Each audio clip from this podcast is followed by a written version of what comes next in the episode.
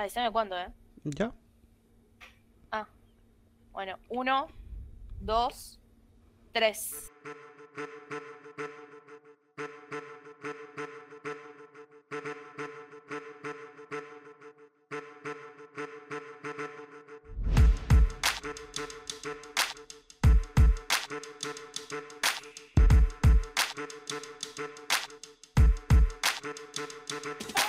Hola, hola, ¿cómo va por allá? Ya estamos en época de primavera y esto es Nada Personal.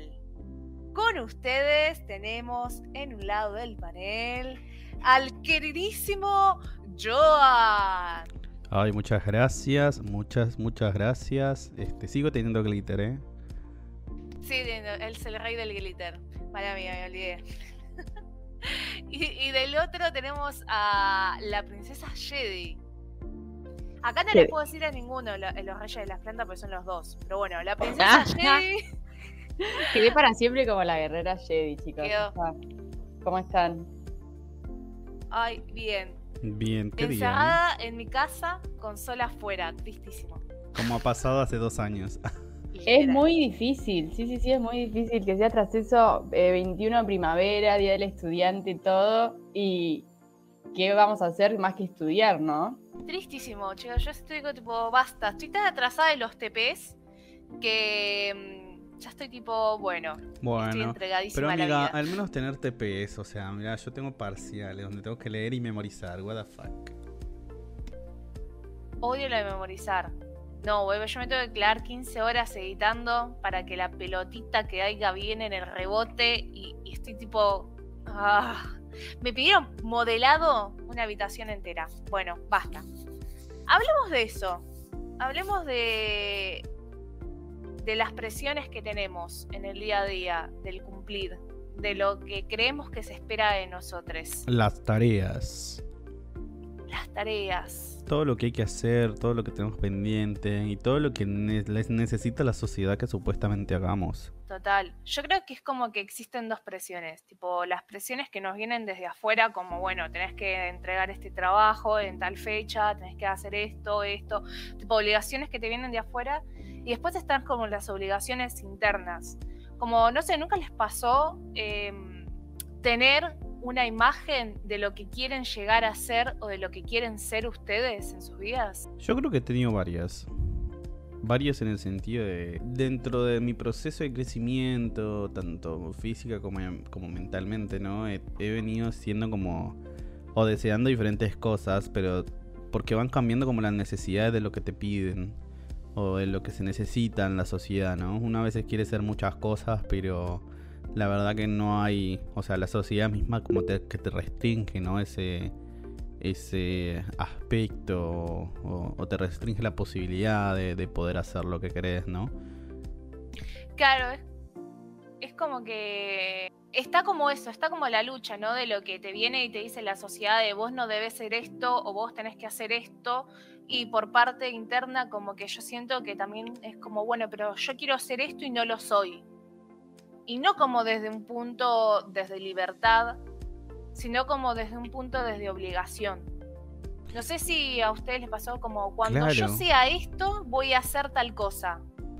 Claro, claro, yo creo que sí. Aparte, creo que estamos muy condicionados por la sociedad en cuanto a eso. Eh, en el sentido de, por ejemplo, no sé, supone que vos querés ser bailarina o, o yo quiero ser, no sé, clavadista, ponele, qué sé yo.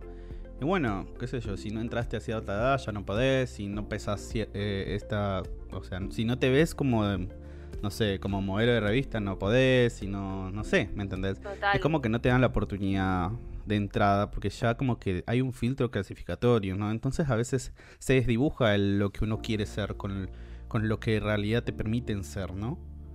Claro, es como que es re interesante porque también lo que queremos ser es verdad que está tenido por lo que nos enseñan que debería ser. Tipo, la realidad es como uno puede empezar las cosas que le gustan a la edad que sea, pero también, no sé si alguna vez escucharon como la anécdota del elefante que es chiquito y está atado a un, a un clavo, digamos, al piso. Entonces cuando es chiquito el elefante no puede salir de esa cadena, porque obviamente el clavo en el piso le hace mayor fuerza de la que él tiene de chiquito. Pero cuando crece, teniendo el tamaño gigante que tiene, eh, y el clavito sigue siendo esa traba para poder salir. Entonces nunca lo intenta, como que lo intentó tanto de chico que de grande no lo intenta.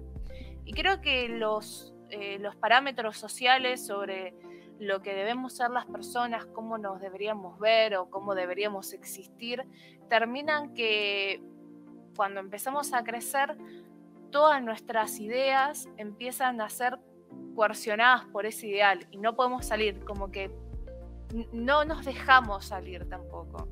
No sé qué opinan por allí. Que además si vos misma o vos mismo no te sacás de eso, nadie va a venir y te va a decir, em, eh, vas a ser doctora o vas a ser el actor más famoso. Es como, vos tenés que hacer todo el trabajo, vos tenés que salir adelante y nadie te va a iluminar con un rayito de luz para que lo hagas. que o sea, si vos crees algo vas a tener que trabajar hasta el final y aunque te canses o, o ya digas, no, me cansé. Tipo, hace 10 años vengo tratando, lo cumplo o lo dejo. ¿Vieron qué pasa eso? A veces estás mm. casi por llegar y como ya estás tan cansada, tan cansado, lo dejas. Eh, yo quisiera compartir algo con ustedes que es un, audio muy interesante. Se dio a probar tres copas de un mismo vino a un grupo de voluntarios. Lo que ellos no sabían es que a una de las tres copas se le añadía un chorro de vinagre y las otras dos eran exactamente iguales. Luego, un experto sommelier con una gran experiencia en la cata de vinos afirmó falsamente, puesto que estaba compinchado con los experimentadores, que las tres copas sabían distinto y que la vinagrada era la segunda mejor. Ante esta situación y al tener que expresar en público su opinión, la mayoría de los participantes no se atrevió a contradecir la opinión del experto aunque en verdad la mayoría de ellos notaron un sabor desagradable en la copa vinagrada, pero no se aventuraron a decirlo abiertamente. Solo cuando otro experto en la materia destapó el engaño, la inmensa mayoría de los participantes se sintió más segura para expresar su verdadera opinión públicamente. Esto nos muestra la necesidad de pertenencia al grupo, Dudamos de nuestra propia opinión si nos damos cuenta de que está mal vista por los demás, y más aún si alguien de autoridad tiene una postura discordante de la nuestra. En otro experimento realizado por Stanley Milgram en la Universidad de Yale, se demuestra el peso de la autoridad sobre nuestras acciones. Un supuesto científico con bata blanca le pidió a varios sujetos que aplicaran una descarga eléctrica a otra persona si ésta respondía mal a las preguntas que se le formulaban. A pesar de que los sujetos no sabían que la descarga eléctrica era ficticia y que quienes la recibían eran actores, aproximadamente el 65% de los participantes obedecieron las instrucciones recibidas, apretando el botón una y otra vez, hasta que la víctima quedaba inconsciente. Bueno, ¿qué les parece? Creo que hay algo re interesante que dice el video, que es eh, las figuras de autoridad, ¿no? Sí. Eh, que tiene que ver con un poco esto, lo del elefante y las cadenas que, tiene el elefante cuando es chiquito y va a crecer. Las figuras de autoridad como que nos van formando sobre lo que debemos hacer, o sea, dígase figuras de autoridad, madres, padres, tutores, instituciones, sociedad. Digo, uno cuando es chico casi todo es una figura de autoridad. Eh, Aparte como que Sí, o sea, estoy de acuerdo contigo. Creo que las figuras de autoridad, eh, digamos, son esas condicionantes, ¿no? Que van orientando nuestra vida de alguna forma. O sea, por más que nosotros digamos que deseamos la libertad o, somos libres, siempre tenemos una figura de autoridad atrás, sea desde la familia, desde la educación, desde nuestro trabajo. Este, inclusive sí, como vos decís, cuando somos niños, tipo, nos orientan a hacer algo y nos hace, y eso es presión social, porque en realidad, como como decía ahí, tipo vos por ahí te das cuenta de que no es lo tuyo, pero eh, hay algo, hay una presión en general donde, o sea, que te lleva a no manifestar eso y a seguir la corriente, ¿no? Y no solo eso, sino que uno cuando es chico como que también empieza a, entender esto de ser una figura complaciente con los demás. Tipo, como que de repente cuando sos chico y en esta cuestión de, pertenecer y de aprobación que tiene que ver con, los, con lo del video que recién pasó este Joan, que ninguno decía que el vino que tenía el vinagre era el feo, pero porque es una cuestión que tenemos de complacer hacia aquellas figuras de autoridad y que después dejan de ser figuras de autoridad y tiene que ver con nuestro entorno. Complacer a nuestro entorno. ¿Qué es lo que esperan de nosotros? ¿Lo cumplimos? ¿Está bien lo que decimos? ¿Qué dije mal? ¿Estuvo bien? ¿Estoy haciendo o siendo aquello que los otros quieren que yo sea? Cuando de repente nos paramos en un lugar de ruptura frente a lo que las otras personas quieren o desean que nosotros seamos, que a veces ni siquiera es, porque es como la idea que nosotros tenemos de lo que ellos quieren, tipo súper rebuscado, eh, hay un punto de quiebre en el que de repente nos preguntamos, ¿qué quiero ser? Claro, sí, tal cual. Agus, ¿qué opinas de, del video, del audio? Ese video lo vi, el de los choques eléctricos, que es tremendo, que es como, porque una autoridad te dice, vos eh, en el, bueno, el video que yo vi era por plata, ¿viste? Le pagaban a la gente para que les dé descargas eléctricas a la otra persona, a, por niveles, ¿no? A ver cuánto aguanta. Aguanta un poquitito, aguanta un poquitito más, un poquitito más, un poquitito más. Había gente que se rehusaba, pero era mayor la gente que, que le daba descarga eléctrica porque era una persona de autoridad. Y hoy en día, o sea, tranquilamente podemos verlo. O sea, nuestras vidas, ponele, porque tu padre te dice Em, yo no me olvido más de una situación de un amigo que me contó que el padre, como le había dicho, que no quería más al perro que tenían en la familia, que lo iban a dejar tirado en un campo para que se pierda. Y el chico estaba como, pero tipo, yo lo amo, mi perro es mi perro. Pero como la autoridad era el padre, le hizo caso. Claro, es, es terrible. Y yo creo que eso, eso se refleja como en la mayoría de los aspectos sociales. Por ejemplo, yo les hago una pregunta, chicas. ¿Ustedes, o sea, en cuanto a presión social, digamos, ¿qué es lo más fuerte que han sentido? ¿Qué es lo que la sociedad quiere que ustedes no sean, pero ustedes quieren ser? ¿O qué es lo que la sociedad quiere que ustedes cambien? Y se sienten presionadas por eso, porque muchas veces la presión y la depresión y muchísimas otras cosas da precisamente porque no cumplimos con esos estándares o cánones establecidos por esas figuras de autoridad. Yo creo que lo sentí como en dos cosas. Primero, por tener un cuerpo hegemónico. yo de chica eh, era cuando sea flaca o cuando tenga X cuerpo voy a hacer tal cosa. Como que había algo en mi figura en ese momento que yo sentía que no me permitía disfrutar o hacer otras cosas. Entonces era, no sé, ponele, cuando sea flaca voy a poder entrar eh, en esas piletas públicas, viste, que están en los parques. O me voy a animar a ir en short por la calle, ponele. Tipo, cosas que son revoludas que vos decís, pero ¿por qué no las hacías? Porque a mí me habían enseñado que el cuerpo que yo tenía no merecía usar o hacer tales cosas. Entonces, bajo esa presión, yo me condicionaba que cuando tuviese X cosa, lo iba a hacer. Y claro, después, o sea, caer en las milietas y todas esas cosas que vos decís, bueno, tengo que de alguna manera llegar a hacer esto. Y después, que es una presión que hoy en día también siento, que tiene que ver cuando te dedicas más a algo artístico, em, hay mucha presión sobre, bueno, tenés que destacar, hasta que casi es como una, una competencia, ¿viste? Como, como, yo creo que las artes en conjunto, o sea, muchas mentes juntas pueden hacer algo mucho más grande que una mente brillante sola. Eh, y esa presión de que a veces es como, bueno, pero ustedes vienen acá para ser los mejores. Es esa, esa frase que está muy, muy metida en el mundo artístico, vienen acá a ser los mejores, eh, es una gran presión. Porque de repente está como lo que se dice el síndrome del impostor, de yo no soy buena en lo que hago. Entonces... Claro, claro sí, sí, tal cual, comparto. Yo creo que esas presiones como que nos terminan coercionando, digamos, o cohibiendo nuestras, nuestras propias libertades. A veces como que nos olvidamos que todos los procesos los tenemos que disfrutar o que todos los procesos los tenemos que pasar.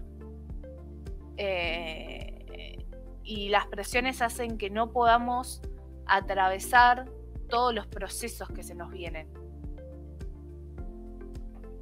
Sí, es que es así, totalmente. Coincido con vos, Flora. Eh, te atraviesa el cuerpo, te atraviesa la mente, te atraviesa tus proyectos a futuro, todo. Em, y va cambiando a lo largo del tiempo, ¿no? Porque si nos ponemos a pensar 30 años atrás, capaz que nuestras presiones sociales más fuertes serían eh, eh, casar, casate, sos mujer, te tenés que casar antes de los 20 y tenés que tener hijos y una familia. Total, total. Es un montón. Es un montón. Chicos, yo escucho a mi vieja, tipo, y en la época de que ella se fue a vivir con mi papá, em, era muy mal visto que vos te vayas a vivir con alguien sin antes casarte. Entonces es como, vos te vas a vivir con alguien porque obviamente te tenés que ir a vivir con esa persona. No puede ser un amigo, tiene que ser tu pareja y tiene que ser tu pareja y antes que te vayas a vivir con esa persona te tenés que casar. Totalmente, no podías irte con un amigo, tenés razón, Flor. Es así. Y hoy en día no hay nada más común que irte a vivir con un amigo, con cinco amigues, con tres. O este, irte a vivir con tu pareja y casarte, tipo, bueno, ¿qué? O, sea, mirá si me voy a casar si antes saber cómo me llevo en la convivencia con esa persona. Claro, o tener pibes y ni casarte. Claro. O casarte mucho tiempo después, o sea, son cosas o no casarte. Exacto. Son cosas que antes vos te pones a pensar y una vergüenza para tu familia. Total. Paren, ¿y ustedes qué presiones sintieron en sus vidas? ¿O qué sienten actuales? Ah. Joan, está callado. Ah, sí los quería agarrar. Ahí los quería agarrar. Las quería escuchar a ustedes dos primero.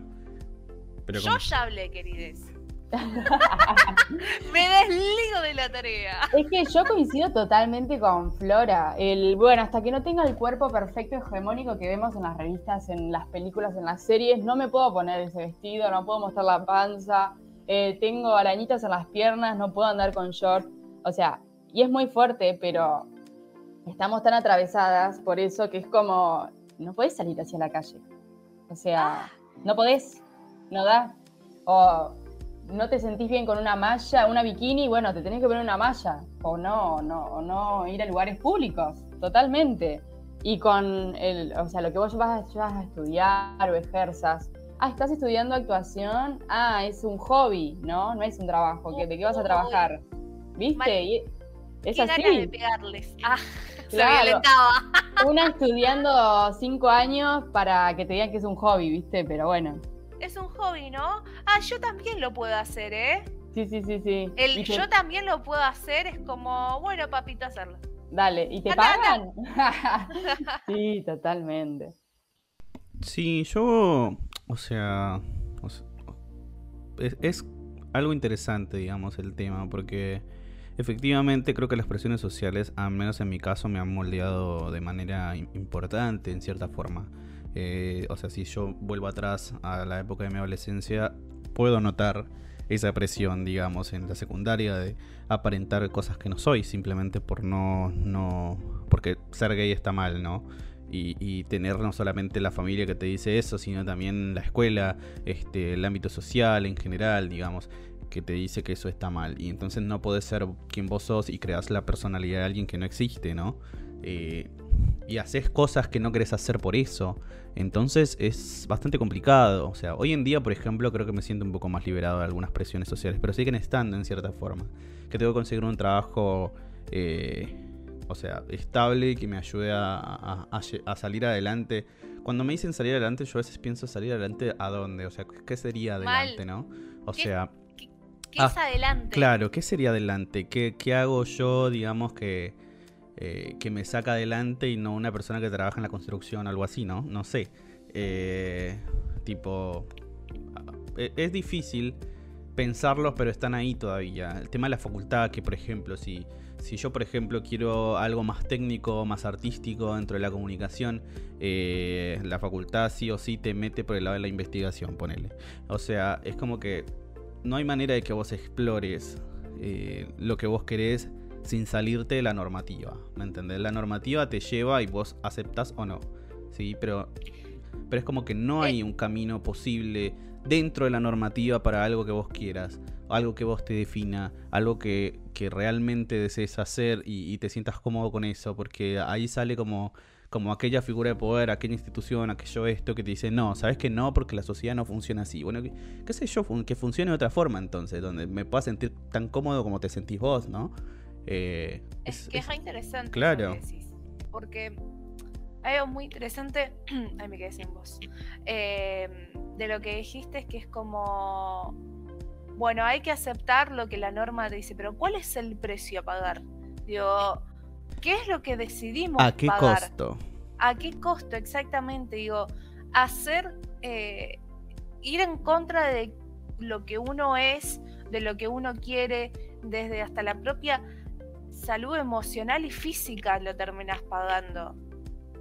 Y si no, lo terminás, si vos salís de la norma, también tiene un costo que pagar eso es una realidad, o sea, no, no es gratis, no es que yo les voy a decir a ustedes sean libres quienes sean, total, la vida va a ser maravillosa. No, más vale, o sea, pensemos por ejemplo en los grandes millonarios de hoy en día, o sea, me refiero a aquellas personas como Max Zuckerberg o o Elon Musk y estas personas que son los más ricos del planeta, que son una en un millón literal o más, y, pero que se dan el lujo de decir, bueno, pues yo no terminé la facultad, pero yo quería hacer otra cosa y me dediqué y lo hice con esfuerzo y qué sé yo. Está buenísimo eso, pero no le pasa a todo el mundo. O sea, si yo saliera... Claro, o sea, si yo saliera, o sea, si yo me saliera hoy de la facultad, no me graduara ni nada, tipo la empresa de Max Zuckerberg o de Elon Musk no me contrata porque no tengo título, ¿entendés?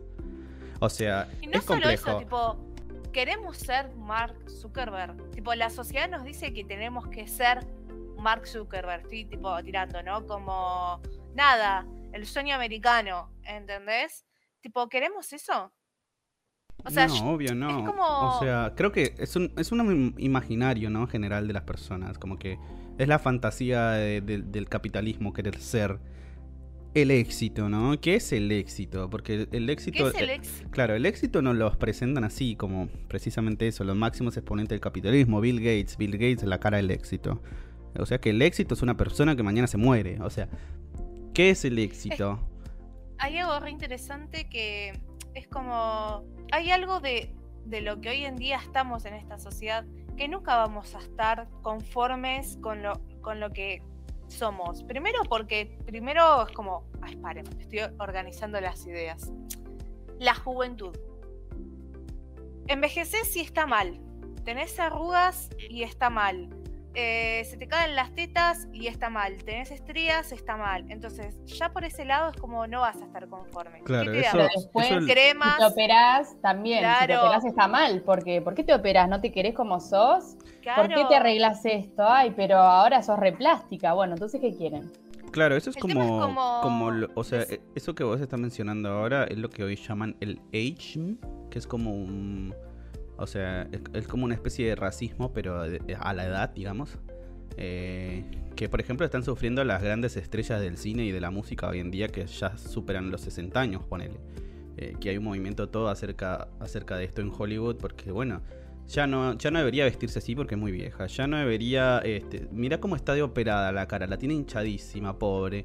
Este no, quieren envejecer normalmente. ¿Y por qué quieren envejecer? O sea, ¿por qué criticar eso? ¿Por qué simplemente no aceptar que son personas que toman decisiones como nosotros sobre ellas? el Exacto. el tema es ese, es como no aceptan envejecer como la edad les viene, pero también si crecen y envejecen, los sacamos porque ya son viejos. Claro, exactamente. mira, como, mira Madonna. 60 chiques todo re bien, o sea, como, o sea, 60 es la nueva juventud. Pero ponele, o sea, lo voy a decir. O sea, mira el caso de Madonna ahora. Todo el mundo la critica porque está hinchada, porque se hizo cirugía, que porque tiene, no sé, eh, qué sé yo, que porque está vieja y sale desnuda en la televisión o se toma fotos sugerentes y ya no debería ser, debería comportarse como una señora de su edad. Dale, por favor tipo. ¿Qué hago lo que es Además, Madonna. Claro, es Madonna. mi reina. Totalmente. ¿A quién le estás hablando? Pero ubicate. Pero es que es eso, tipo. Nos dicen que nos falta un montón de cosas para poder llegar a ser esa persona ideal, que nadie sabe qué es esa persona ideal, porque nadie tiene una idea concreta de quién es esa persona ideal y a cambio nos venden un montón de cosas para poder llegar. Como, bueno, tenés que tener un trabajo estable, que te mucho dinero, tenés que tener un auto, tenés que tener una propiedad, tenés que viajar mucho. Hay algo que en el último tiempo que se instauró muchísimo, tipo, tenés que viajar un montón. Si vos no viajás, no estás disfrutando de tu vida. Pero la puta madre, se meten hasta en el ocio, boludo. y después si tenés hijes o no. O si tenés un animal y lo tratás como un hijo, como no, no es un hijo. ¿Qué más quieren? ¿Qué más quieren? tenés un hijo, atravesaste todo, sos persona gestante que tiene un hijo. Atravesaste todo eso y ¿cuándo vas a recuperar tu cuerpo? Ay, pero le estás dando mal. ¿Por qué le sacas la tita tan rápido? Pero, o sea, es como. Ya no saben en qué meterse. Ya no saben porque se puede meter en todas las áreas de nuestras vidas. Ese es el tema. Las presiones están en todas las áreas de nuestras vidas. Creo que una de las cosas más importantes que uno tiene que aprender cuando crece es dónde poner el límite. O sea, es marcar el límite de hasta acá. O sea, la gente va. No, les, no va a salir y va a decir, no, está bien, vos me dijiste que no hable, entonces no hablo. No, solo unas pocas personas van a escuchar que lo que vos estás diciendo eh, no querés que lo digas más. Pero la realidad es que la gente va a seguir opinando, va a seguir hablando, va a seguir diciéndote todo lo que tenés que hacer. Entonces, es el límite que nosotros ponemos. Si no, después terminás tipo con úlceras en el estómago, con, ay, estoy hace 15 días estreñida, no sé qué me pasa, ay, ¿sabes que no tengo hambre? No tengo hambre nunca, no sé qué me está pasando. Total. me, duele la cabeza, no puedo dormir a la noche, me cuesta respirar, tipo, es como... No, es una locura. Es una locura, porque las presiones te llevan a eso, te empujan a un estado límite porque de vuelta digo, uno está tan acostumbrado a complacer a la sociedad por esta cuestión de pertenecer que no sabe poner el límite.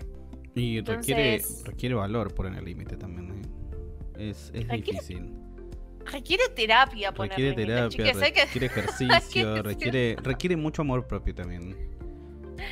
No sé si, no sé si como, como amor propio. Yo como que hay días que uno no se puede amar, ¿no? Como que hablo de eso, tipo, vos no puedes amarte, vos puedes estar odiando tu cuerpo porque estás en un proceso de sanación y aún así podés poner límites.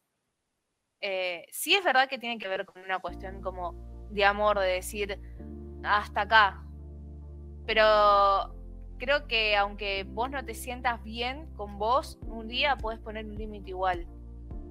Porque sí. Que es que hay una frase que, que tipo la hemos escuchado todos, que es la de vos hacelo, total van a hablar igual. ¿Viste? Como sí. lo hagas o no lo hagas, van a hablar. Así que haz lo que quieras hacer y listo. Total. Pero el tema también es que es fuerte a veces que hablen, aunque vos lo hagas. ¿Qué es eso? Por ejemplo, ahora como que, bueno, vos ya podés hablar más sobre este tema, pero se me viene más como la comunidad LGTBQ, ¿no? Que por ser quienes quieren ser, eh, reciben todo el hostigamiento que tienen y la gente sigue hablando. Entonces, sí, lo puedes hacer porque la gente va a seguir siendo igual, pero también, o sea, el precio que tenemos que pagar por ser lo que queremos ser. Claro, yo opino, o sea, mi opinión básicamente es que por más, digamos, por más de que lo discutamos y demás, y que esto ha sido tema de discusión de muchas teorías y demás sobre el poder y muchas otras cosas eh, que conforman la sociedad y demás, digamos, no vamos a encontrar un, resultado o una solución específica para este tema, pero lo que sí es cierto es invitar a reflexionar a todas las personas que nos escuchan, a todas las personas que, que, saben, que atraviesan también por estas cosas, que, que hay que tener valentía para, para, para soportar, digamos, todas las presiones sociales que hay. Hay, que tener muchísima valentía, hay que tener muchísimo amor propio, hay que tener este hay que tener muchas cosas presentes, sobre todo, digamos, siempre ser fiel a uno mismo, ¿no? En, cierta, en, cierto, en ciertos aspectos eh, y, siempre tener en cuenta lo que uno quiere, ¿no? Pero, pero sí, es cierto, eh, van a seguir hablando, como dice Agus, eso no, no va a cambiar. Es muy difícil reestructurar una sociedad porque porque es así, es, es, ir en contra como de la máquina, ¿no? y porque es imposible que puedas conformar a todos. Y porque siempre nos van a querer disconformes. Tal cual. Tipo, o sea, siempre. Vas a ver una publicidad, vas a ver un programa y tipo, todos van a atacar alguna parte de vos. Tipo, siempre nos van a querer disconformes. Porque disconformes somos sumisos. Porque disconformes tenemos más posibilidad de decir que sí a todo, de complacer. Somos más funcionales. Claro, y a la única persona que hay que complacer es a nosotros mismos. Total. Yo creo que mm, cuando las presiones son tan fuertes, cuando vos decís, bueno, yo necesito salir de acá, digamos, necesito agarrar y... Nada. Quiero ser yo. Apoyate en las personas que tenés a tu alrededor. Y no solo en las personas íntimas en las que conoces. Busca lugares en donde vos te sientas representado de esa manera. Y busca personas que te apoyen o se sientan en la misma condición que vos. O sea, no vayas, no, no pretendas ir en contra de la corriente. Eh, atravesando el río, ¿me entendés? Del mismo sentido. Si busca a alguien que te haga un puente, ¿me entendés? Alguien que también esté pasando por lo mismo, que tenga, y, o sea, que, esté luchando también por identificarse y, y van a encontrar no la solución, pero sí algo que les ayude.